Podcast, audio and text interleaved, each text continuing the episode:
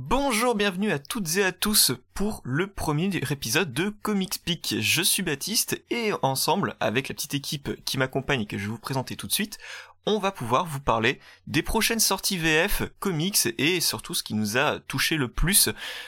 Évidemment, je serai pas tout seul, euh, je vous l'ai dit, je serai avec Balmung. Bonjour. Et avec Nightwing. Salut tout le monde. On va commencer par présenter euh, l'équipe en, en, général. Euh, de mon point de vue, hein, euh, vous me dites si, si, si je me trompe, d'un côté on va avoir euh, Balmung, euh, le lecteur euh, ultra exigeant et très très pointilleux, et de l'autre côté on a Nightwing, qui a un regard un peu plus sur la porté sur la découverte et et très orienté sur les continuités, notamment chez DC. C'est à peu près ça. ça, ouais. Mais bon, après pas le côté élitiste. Hein. non, justement, j'ai évité de dire élitiste parce que c'est vrai que on aurait tendance à, te l'attribuer. Non, il y a, beaucoup de choses qui font que tu n'es, pas élitiste. Par contre, faut, faut vraiment apprendre à te connaître parce que on a, enfin, on peut avoir tendance à rapidement te coller l'étiquette. Et pour Nightwing, est-ce que ça, te va côté présentation ou est-ce que pour toi il y a quelque chose à rajouter? Non, c'était parfait. Je, je suis euh, un grand fan de continuité de, de, de DC Comics. Après, je suis euh, très ouvert à la découverte, comme tu disais, surtout en indé en ce moment j'essaie de m'ouvrir un peu plus à tout ça. Et pour ça que je me suis dit ce serait un super apport de, t'avoir dans l'équipe du podcast. Donc voilà, une équipe avec euh, des, avis et des points de vue très différents. Et pour ça, je me suis dit qu'on pourrait avoir un podcast avec des recommandations très différentes. Euh, parce qu'on va commencer avec... Bon alors là par contre c'est pas super euh, sympa de ma part, mais je vais commencer tout de suite moi avec ma recommandation sur Strange Adventures de Tom King, Mitch Gerads et Evan Dockshiner au dessin. Strange Adventures, c'est sans doute l'un des titres dont vous allez le plus entendre parler euh, parce que bah, c'est le nouveau Tom King, euh, c'est le, nouveau euh, titre qui va rafler tous les prix. par contre, ce qui est très différent, si vous avez, si vous connaissez Tom King, eh bien, ce qu'il a fait Vision, il a fait Sheriff of Babylon, il a fait, il a fait Mister Miracle, et justement, Strange Adventures s'annonce, je vous expliquerai pourquoi, comme une sorte de suite à Mister Miracle. Déjà, la première barrière, c'est qu'on a euh, Adam Strange. Et justement, tout à l'heure, Palmu me disait euh, que la couverture était pas super euh, vendeuse parce que on voit un vieux, un vieux héros de pulp SF ultra classique en couverture et on voit pas du tout vers quoi ça va nous mener. Et effectivement, c'est très loin de de ce que va être Strange Adventures. Pour raconter l'histoire rapidement, c'est l'histoire d'Adam Strange qui euh, est un homme qui euh, est transporté à plusieurs milliards d'années-lumière sur une planète qui s'appelle Ran. Euh, Adam Strange c'est qui? C'est un jeune archéologue qui va devenir le héros de la planète qui est Ran et vaincre les menaces d'envahisseurs à gauche à droite, notamment dans cette aventure, celle des Pictes. Il gagne la confiance du scientifique qui va lui présenter sa fille, dont il va tomber amoureux, Alana, qui va tenir le rôle au départ de princesse.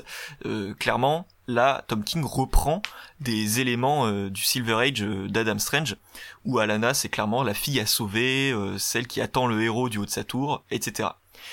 Ce qui est intéressant, c'est qu'il y a le rayon Zeta qui va transporter Adam Strange vers Ran, vers la Terre, et qui va faire d'Adam Strange comme le héros des deux mondes. Et là, vous voyez pas, mais je fais des guillemets avec les doigts parce que c'est une citation, c'est un, un terme qui va être réutilisé à plusieurs reprises par Tom King. Vous connaissez, si vous connaissez Tom King, vous connaissez son amour pour la répétition et son usage de la répétition, et justement ça, ça en fait partie. Euh, donc il va rentrer sur Terre comme un héros, alors qu'en fait c'est un militaire. Euh, il, va combattre à côté de la Justice League, il va faire une promotion, il va lancer une promotion pour son livre euh, qui s'appellera notamment Strange Adventures, et en fait, tout ça, dans le premier chapitre, ça va avoir l'air beaucoup trop beau pour être vrai. La menace sera vaincue dès le départ. Dans le premier chapitre, ce qui intéresse Tom King, encore une fois, ce n'est pas la guerre, c'est ce qui s'est passé et les conséquences de la guerre. Et euh, là-dessus, on va retrouver Tom King sur des sujets qu'on a déjà vus. Et euh, là, l'inquiétude qui a été euh, ressentie lorsqu'il y a eu les premiers titres en, VO pour les lecteurs VO, c'est la répétition. Et peut-être que c'est également une, inquiétude qui pourrait se faire ressentir chez les lecteurs VF, et c'est une inquiétude qui n'a pas lieu d'être, parce que pour moi, Strange Adventures fait totalement suite à Mister Miracle. Je suis sûr qu'en lisant les deux d'affilée, ce que je n'ai pas fait, mais avec les souvenirs que j'en ai, euh, ça colle très très bien. On a d'un côté Mister Miracle qui voit la dépression de celui qui a vécu la guerre et qui va avoir un enfant qui va naître, Et de l'autre côté, on a Strange Adventures où il y a ce couple avec la présence d'un enfant et la guerre à côté.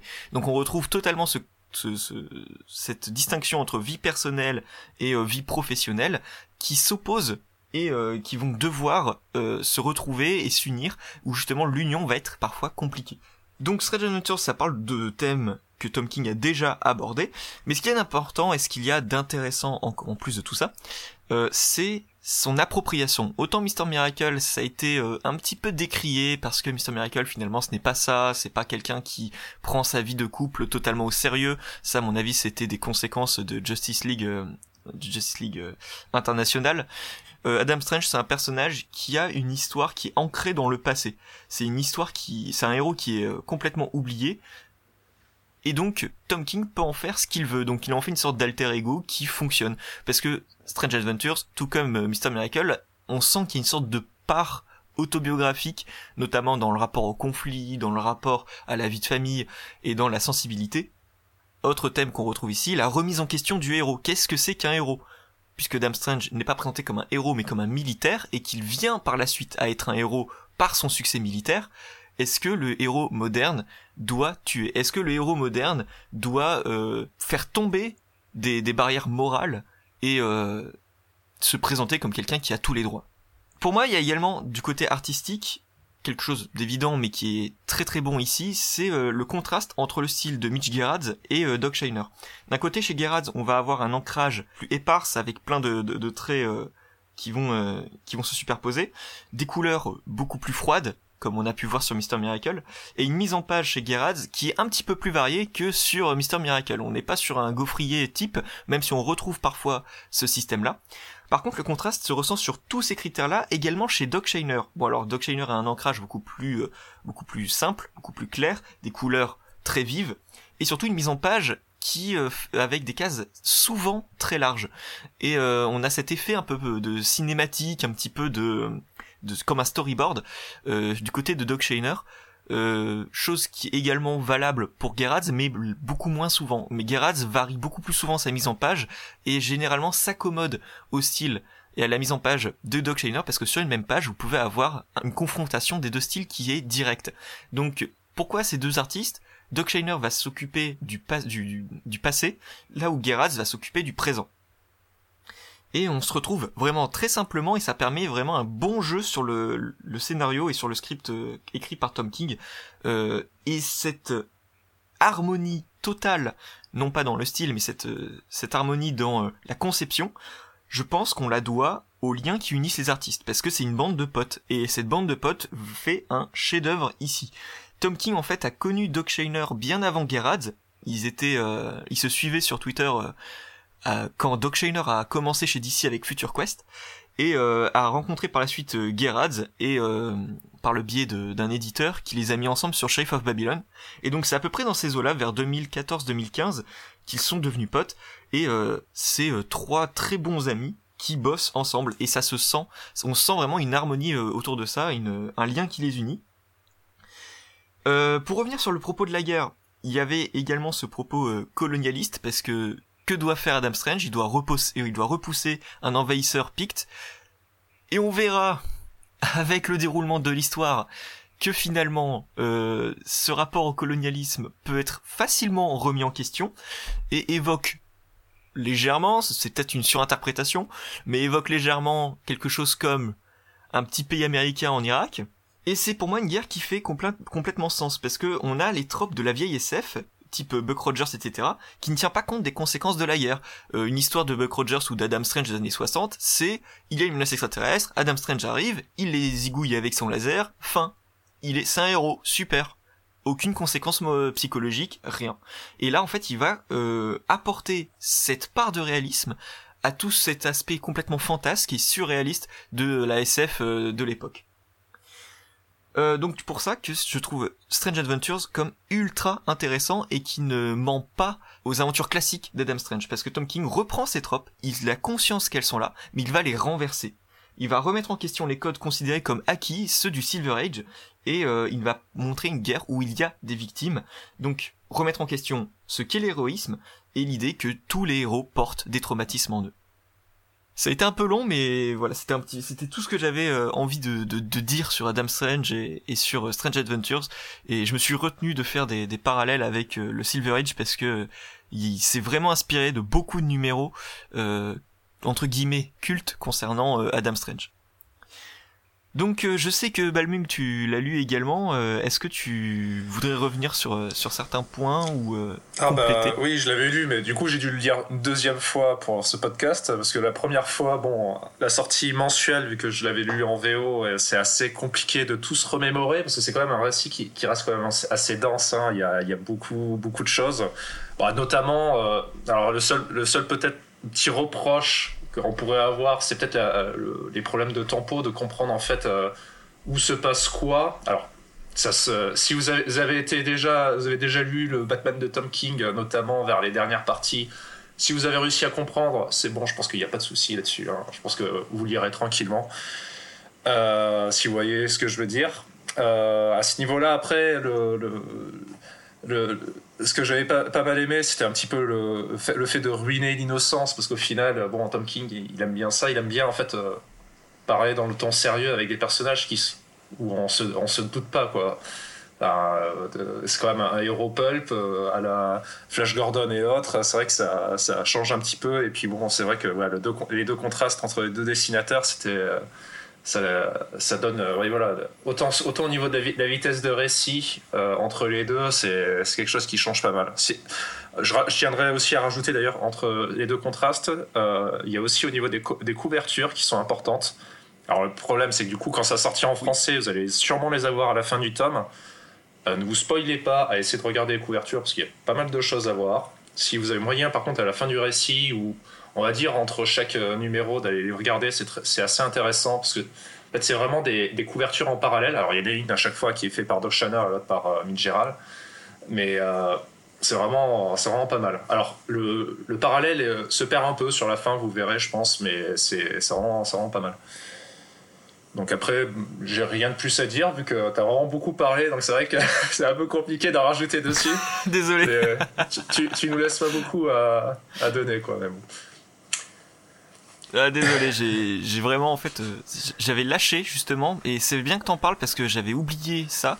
Mais quand Strange Adventures a commencé, j'ai eu beaucoup de mal à rentrer dedans dans la lecture en single.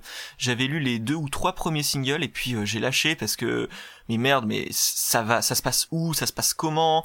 Et là, j'ai pris le hardcover VO. D'ailleurs, il fallait que je parle d'un dernier truc euh, là-dessus sur l'édition en VO.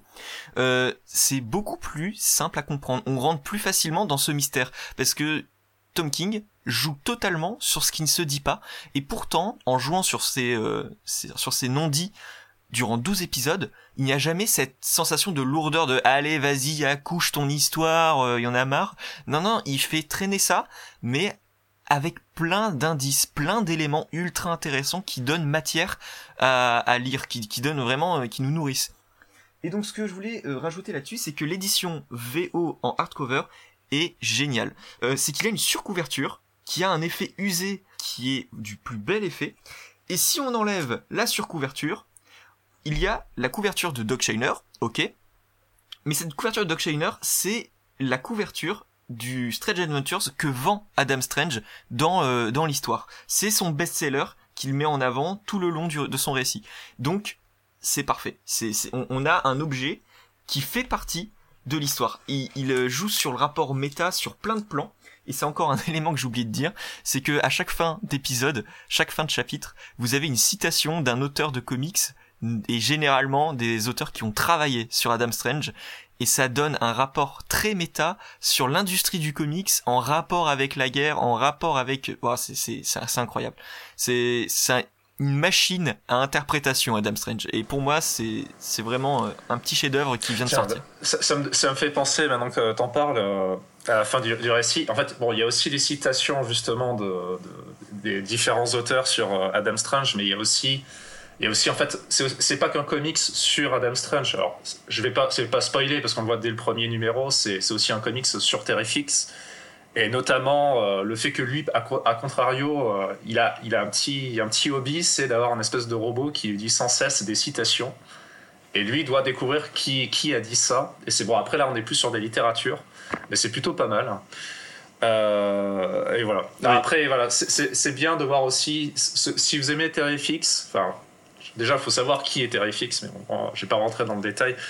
Euh, c'est vraiment, euh, vraiment génial pour ce personnage-là, parce que ça développe plutôt pas mal, et au niveau de sa psyché assez euh, intransigeante, assez jusqu'au boutiste, c'est vraiment pas mal. Pour ceux qui voient pas, pour Mister Terrifix, si vous avez vu Arrow par exemple, et eh ben c'est carrément pas ça. oui, voilà. voilà.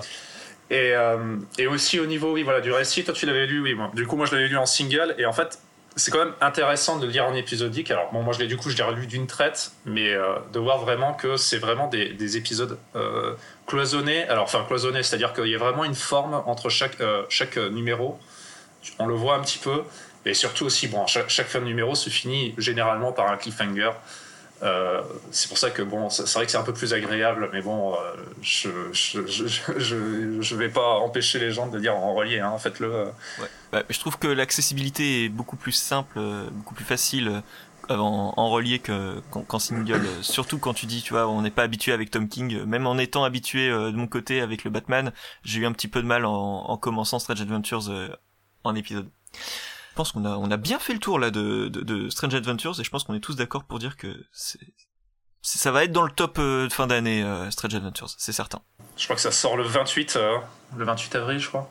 Voilà. C'est ça. Le 29, le 29. 28 ah, avril. Parfait.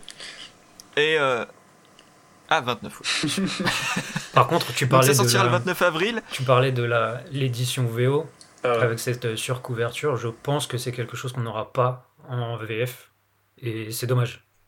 Oui, c'est dommage parce que bah, c'est c'est un, petit plus, mais euh, que je trouve vraiment important. Je voulais le souligner quand même parce que c'est euh, un, petit à côté qui fait vraiment plaisir, euh, un, soin particulier apporté par les éditeurs. On va passer à la suite avec euh, les. Alors, j'ai pas le titre VF. Euh, The Many Days. Euh, The Many Death of Lela Star. et c'est toi qui nous le présente, Balmung. Oui, alors en, VF, ce sera Toutes les morts de Lela Star. Alors, c'est un comics réalisé par Ramvi au scénario et Philippe Andrade. alors, je sais pas si je le dis bien, tant pis. au dessin. C'est un comics alors qui se passe en Inde. C'est directement ça, c'est une chose que vous allez avoir l'habitude avec euh, quand vous allez lire du Ramvi, euh, surtout en indé. La plupart de ces comics se passent en Inde, vu que de toute façon, si vous le savez pas, Ramvi est indien. Euh, c'est un comics qui va parler un petit peu de, religion, de, mythologie, on va dire indienne. Alors, on va suivre, on ne va pas suivre les Lastar. C'est un, un mensonge ce titre, je le dis d'avance. Alors, c'est pas, pas un spoil, mais bon, voilà. Je vais rentrer dans le détail après. Alors, c'est un comics sur la mort la mort en indienne, qui est une femme. Euh, alors, j'ai plus son nom, mais c'est, vous allez le voir, c'est, c'est une, déesse avec, euh, avec plusieurs bras. Euh, ça me reviendra, je, l'avais vu.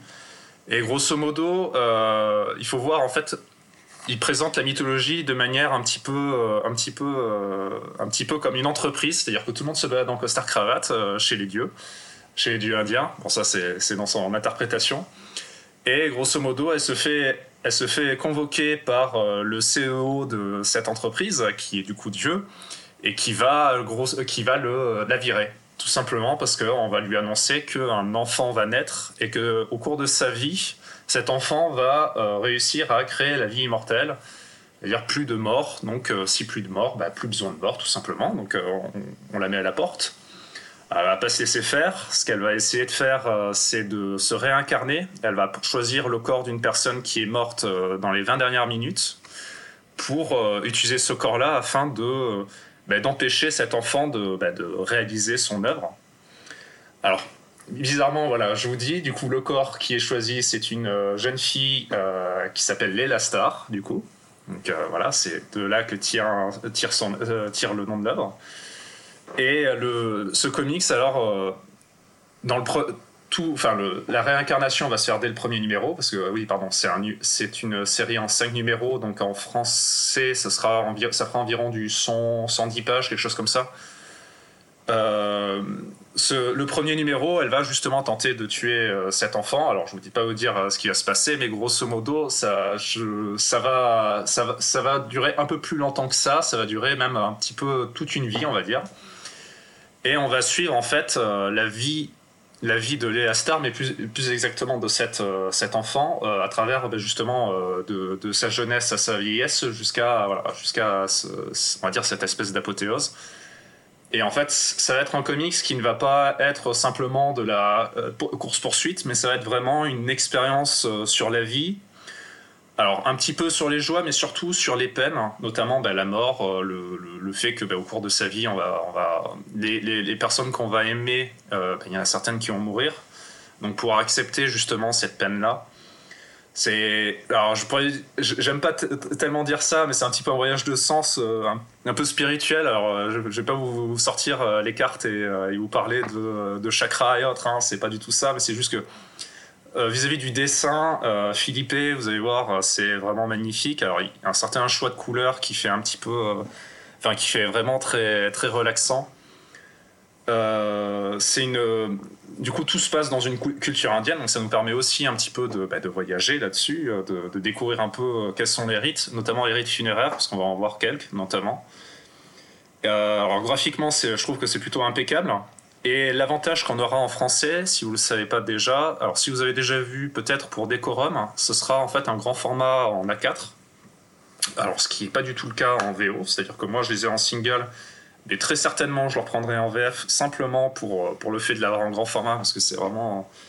Enfin, alors les, les, pages sont assez...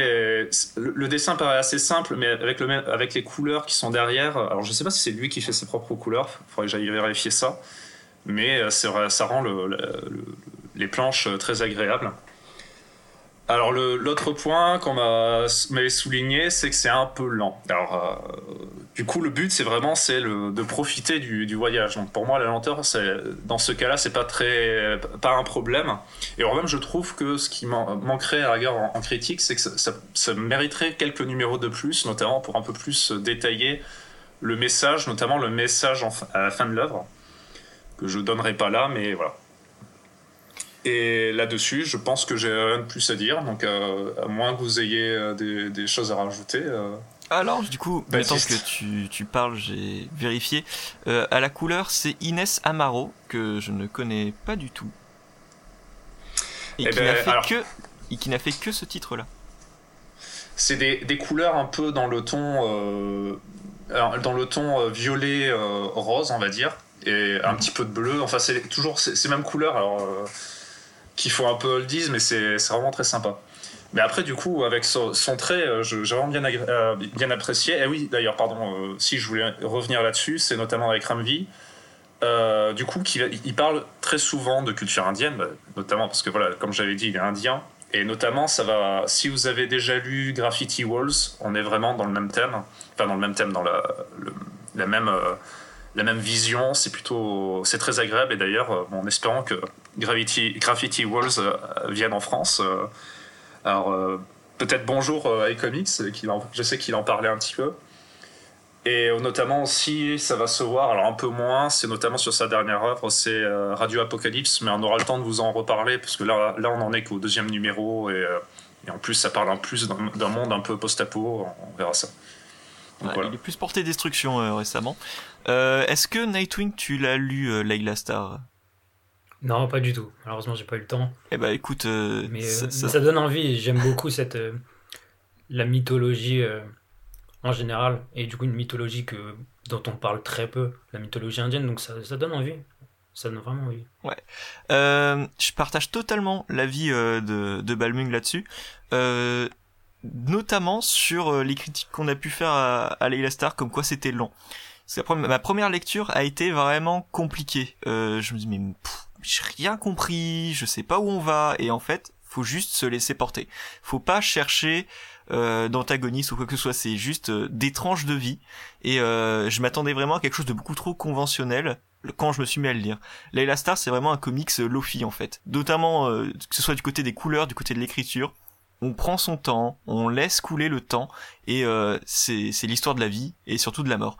Et euh, pour ça, c'est vraiment très très cool.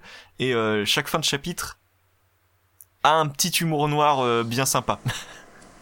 Oui, voilà. Je vais pas rentrer dans le détail, mais c'est aussi pour ça. Enfin, c'est c'est l'un des détails que vous verrez de pourquoi le récit se passe sur autant de temps, alors qu'au final, le but c'est c'est de tuer l'enfant très vite, quoi. Mais bon. Ouais, donc faut pas vous, vous laisser euh, complètement plombé par, euh, par le premier chapitre en vous disant mais mince, euh, c'est quoi ce truc?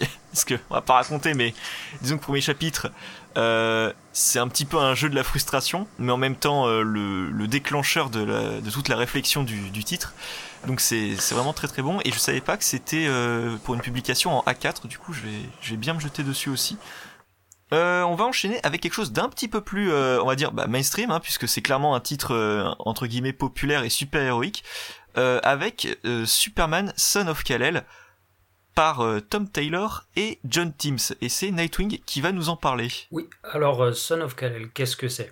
Ça va reprendre le personnage de John Kent, qui après le passage de Bendis sur l'univers Superman aura voyagé dans l'espace avec son grand-père et sera revenu plus vieux ce qui aura déjà beaucoup frustré à l'époque beaucoup de, beaucoup de lecteurs. Et ensuite, derrière ça, à voyager dans le futur avec la Légion pour aller s'entraîner et euh, pouvoir euh, retourner dans le, présent pour remplacer Superman quand Superman va être amené à disparaître, ce qui est censé euh, arriver assez rapidement, d'après ce que c'est John Kent de, son retour du futur. Donc en gros, ça, va se concentrer sur ça essentiellement. Euh, John Kent qui va devoir se trouver son, rôle en tant que Superman. Savoir ce que c'est être Superman. Et surtout, par rapport à ce qu'a été son père, ce que pourrait faire de plus Superman finalement pour le, monde que euh, juste sauver des gens d'un immeuble en feu ou de combattre des, aliens qui envahissent la Terre. Du coup, ça va être une, une immense euh, réflexion qui va être là tout au long du titre et qui va euh, nous parler de tout ça d'une façon très, très simple, mais pourtant qui reste euh, quand même intéressante. Tom Taylor, il se prend pas la tête pour essayer de faire quelque chose de complexe, même s'il va parler de sujets de société, même s'il va parler de d'implications de, politiques que pourraient avoir certaines actions d'un Superman. Là, non, c'est simple, mais ça reste, ça reste très efficace. Après ça, Taylor, euh, dans l'écriture des, des personnages et des dialogues entre eux. Comme, d'habitude, c'est quelque chose qu'il maîtrise super bien. Et pour ceux qui lisent Nightwing, je pense que, que ça vous parlera euh, très bien. du coup, on, pousse un petit peu cette relation qu'il a avec ses parents, notamment. C'est cette façon de penser qu'il a hérité de ses parents. Et qu'est-ce que tout ça lui apporte pour construire ce qui va être Superman quand il va devoir prendre le, le la cape de, de son père. Euh, pour un, pour un personnage qui a été euh, un peu maltraité ces derniers temps, je pense que ça pourrait faire euh, beaucoup de bien à, aux lecteurs qui ont adoré Super Sons de revenir via ce titre-là. Parce que on retrouve même cette dynamique avec les interventions de, Robin, sans être un, un immense spoil, il apparaît. On retrouve cette complicité, on retrouve euh, quelque chose de intime, une relation presque fraternelle qu'on prend vraiment plaisir à, retrouver. Et j'insiste là-dessus parce qu'on a beaucoup été frustrés à ce niveau-là ces, derniers temps avec la façon dont a évolué le personnage. Et du coup, tout, ça fait que ce titre, pas un titre extraordinaire, mais pour ceux qui ont aimé le personnage à travers les Super Sons, à travers le titre Superman de Thomasy à l'époque, où, euh, où il y avait vraiment cette dimension familiale, bah c'est quelque chose qu'on retrouve ici en voulant reprendre le rôle de son père, on se rendra compte qu'il n'est pas que ça, pas que le fils de Superman. Il reprend beaucoup de traits de caractère de sa mère. Euh, et c'est quelque chose de vraiment, vraiment touchant finalement de, de, voir que même si c'est pas très complexe, très profond, ça marche. Et ça fait vraiment plaisir de retrouver un titre comme ça. Visuellement, j'ai envie de dire que c'est John James qui fait un travail correct. C'est vraiment, c'est plutôt joli malheureusement, je pense que plus on avance dans les numéros, moins il y a de niveau de détail et plus c'est fait à la va-vite, j'ai l'impression. La suite me fera peut-être mentir vu que sur certains numéros, c'est d'autres euh, d'autres artistes qui vont intervenir. Notamment dans ce volume, ça va être sur l'annual et sur euh, le numéro 4, il me semble, où John Sims est remplacé par euh, Daniel Eddy Nicolo. Et je pense que ça, s'il pouvait le refaire à l'avenir, se faire remplacer sur un ou deux numéros par-ci par-là pour le permettre de, plus finaliser ses dessins, ce serait, pas mal. Mais ça reste quelque chose de plutôt joli. Ça reste très très coloré. En termes de couleurs, c'est un récit qui, qui, en termes de couleurs, représente parfaitement l'atmosphère en fin de compte. C'est très coloré, c'est plein de, de, bonne volonté, plein d'espoir. Et euh, même si ça aborde des, thématiques assez euh, un peu plus complexes qu'en temps normal, ça reste vraiment euh, quelque chose de, de, solaire. Le, personnage est quelque chose de solaire et visuellement ça se ressent. Je sais que autour de nous ici, certains ont peut-être du mal avec Tom Taylor, ah, ah mais très honnêtement, avec, euh, avec euh, Nightwing et Son of Kal-El, euh, en ce moment, on a quelque chose de. On a du bon Tom Taylor, sans être quelque chose qui marquera les esprits. Ça reste un bon titre à lire et pour, ceux qui suivent les titres Superman à l'heure actuelle, je pense que Son of Kal-El reste quelque chose de d'essentiel Non, je ne pense pas, mais vous prendrez euh, du plaisir à lire ce titre et ça vous permettra de suivre vraiment dans la globalité ce qui se passe autour de, de, l'univers de Superman. Ouais, c'est une très bonne conclusion. Euh, justement, parlant de celui qui a un problème avec Tom Taylor, non, c'est pas, c'est, pas, c'est pas tout à fait vrai. Hein. Euh, mais Balming, du coup, est-ce que j'aimerais bien avoir ton avis là-dessus parce que ça, ça, ça Alors, je l'ai, je l'ai pas lu, hein, je l'ai pas lu le Superman. Après, je peux vous parler de Tom Taylor si vous voulez, mais ce pourquoi j'ai pas apprécié. Ah, moi, j'ai lu le Nightwing, pardon, j'ai lu euh, quelques numéros. Euh, alors, je trouvais ça très sympa. C'était, moi, c'était plus euh, ce que j'ai aimé sur Nightwing, c'était plutôt le découpage. Mais là, du coup, ce sera plus. je, je sais pas si c'est pas plus le dessinateur que je vais en plutôt, mais bon, enfin mettre en avant. Mais c'est juste que Tom Taylor, j'ai l'habitude que euh, quand il essaie de. Enfin, c'est un, scénariste du fun. Il aime le fun. De toute façon, vous allez le voir. Vous l'avez vu avec Deceased, avec tous les récits euh, hors sujet. Euh, enfin, What If, Injustice, on va dire. Et le problème, c'est que dès qu'il essaie de rentrer un petit peu dans le vif et dans quelque chose d'un peu sérieux, j'y arrive pas parce que c'est c'est souvent vite expédié, notamment bah, dans DC, de, toutes les morts, euh, ça se fait en 5 minutes, euh, c'est plié. Euh, mais quelques larmes, mais c'est pas, c'est pas ça qui, c'est pas parce que tu mets des larmes que ça veut dire que je vais ressentir quelque chose, quoi. Et bon, après Nightwing, effectivement, j'avais plutôt trouvé ça assez sympa. Bon, j'avais encore à reprocher parce que notamment ça se s'éparpille et notamment parce qu'il se fait à un moment voler son récit par, bah, par un certain Tanyan the Four, hein, voilà. Mais euh, sinon, bon, voilà. Euh, je sais pas si je me laisserai tenter avec, avec son Superman, parce que c'est vrai que bon, j'ai tenté beaucoup de choses, et notamment encore là, son, son dernier Wadif, euh, encore une fois, là cette fois-ci sur le, le DC Universe version médiévale, qui se lit, mais qui, je trouve pour l'instant pas sensationnel. J'ai pas, là je digresse, je vais peut-être laisser passer par les parce que du coup, tu veux peut-être parler de Superman.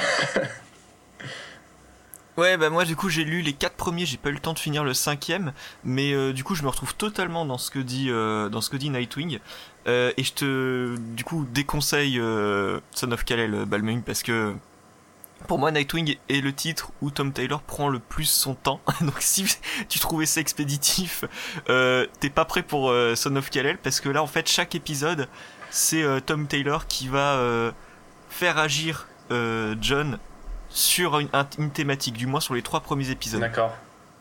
Donc c'est très cool, hein. C'est très cool, mais effectivement c'est rapide, c'est expéditif, mais euh, je j'en attends pas plus de, de Son of Kal-El et euh, j'attends. Pour moi, c'est du bon Tom Taylor parce que c'est très positif. Il y a plein de bons sentiments, comme l'a dit, euh, comme l'a dit Nightwing. Euh, du côté des dessins, j'avais exactement les mêmes remarques, mais j'ai pas encore vu John Teams qui euh, se dégrade. Je me suis arrêté là où il se fait remplacer et disons que son remplaçant, son, son remplaçant, je l'ai trouvé euh, bien moins bon que John Teams. Euh, par contre, je suis surpris du niveau de John Teams. Il faut savoir que John Teams, c'est un dessinateur qui a officié ah sur bah, Harley Quinn. C'est habituel sur les œuvres. Hein. Oui, oui, oui. Sur les, les remplaçants, c'est sûr que c'est habituel. Mais John Teams, déjà, pour moi, je me, rien parce que euh, c'est un dessinateur qui a officié sur Harley Quinn et même s'il avait des découpages très dynamiques euh, sur des scènes d'action, parce que oui, j'ai lu quasiment bah oui j'ai vu tout Harley Quinn euh, Rebirth. Euh, c'était euh, c'était catastrophique euh, du côté du scénario hein. du côté du dessin c'était correct. Et là il est très très bon. Et c'est surprenant. J'étais j'étais bien surpris je suis bien content. J'aurais juste voulu revenir sur un point concernant Kalel Son of Kalel. C'est les petites polémiques qu'il y a autour, la culture woke, etc., LGBT+, bref, eh bien en fait ça m'a inconsciemment rebuté à lire le titre. Je me suis dit si c'est pour me choper euh, voilà la propagande et puis euh, juste bouffer euh, de la culture woke euh, vraiment concentrée, j'avais pas trop envie. Et finalement, c'est passé super bien. C'était pertinent. C'était pas. Euh, c'est très loin de toute la polémique qui peut y avoir. C'est un titre qui ne mérite pas toute cette polémique parce que c'est juste un titre qui vise juste. Ça a rien de de, de flagrance. Il y a, aucun scandale à avoir là-dedans. Euh, pour moi, c'est juste bon. C'est juste un bon titre, Tom Taylor, euh, qui euh, un bon titre Superman. C'est une passation de pouvoir qui, enfin pas de pouvoir, plutôt de titre qui qui est totalement légitime. Euh, John est très bon dans son rôle de Superman. J'avais un petit peu peur que ça fasse juste euh, Superman n'est pas là, donc c'est son fils qui prend le truc, hop, fin. Non, non, non, on a vraiment une évolution. John se construit une identité de nouvelles valeurs. Ce n'est pas Clark Kent, c'est euh, c'est euh, c'est John et John va se trouver un nouvel objectif il va être un Superman mais un Superman différent et j'adore ce, qu'il dit et pour moi là c'est toute la force de Taylor Clark qui dit à son fils je suis l'homme de demain toi t'es celui des jours suivants et je trouve ça super beau et c'est exactement ce qui définit ce titre. Donc si vous êtes sensible à, à, cette petite citation là pour moi vous êtes quelqu'un qui va apprécier apprécier ce titre de, de Superman. J'en profiterai d'ailleurs pour jeter un pic, alors euh, pas un pic sur euh, ce que tu viens de dire, mais sur autre chose, c'est le fait que justement euh, il y ait beaucoup de gens qui, qui fait la moue, on va dire, au moment où Super Sons c'est devenu des ados beaucoup plus âgés, notamment après aussi un certain Bandis qui arrivé sur le titre. C'était pas mauvais, c'est juste que bon, du coup voilà, il y a des gens qui n'ont pas apprécié. essayez de, parce que tout le monde, tout le monde a lu, enfin tout le monde qui, tous ceux qui disent ça ont lu le Super Sons. Euh, bon, à plus de la série Superman, mais essayez de lire, parce qu'en fait en France on a eu qu'une série de Super Sons, il y en a trois. Essayez de lire au moins la deuxième ou la troisième.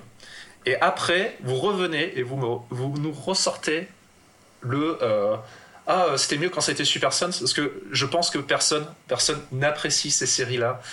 Franchement, c'est en fait la première série était très bien Sachant que sur la deuxième série la troisième série, c'est toujours le même, euh, le même scénariste.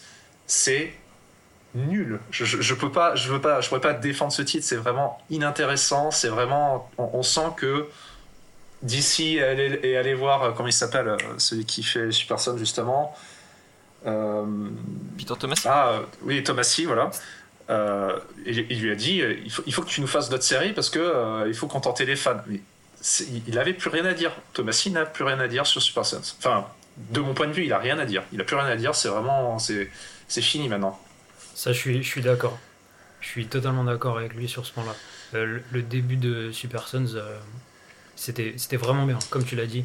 Et après, même en général, hein, Thomasy sur beaucoup de titres derrière, il était en panne d'inspiration chez DC.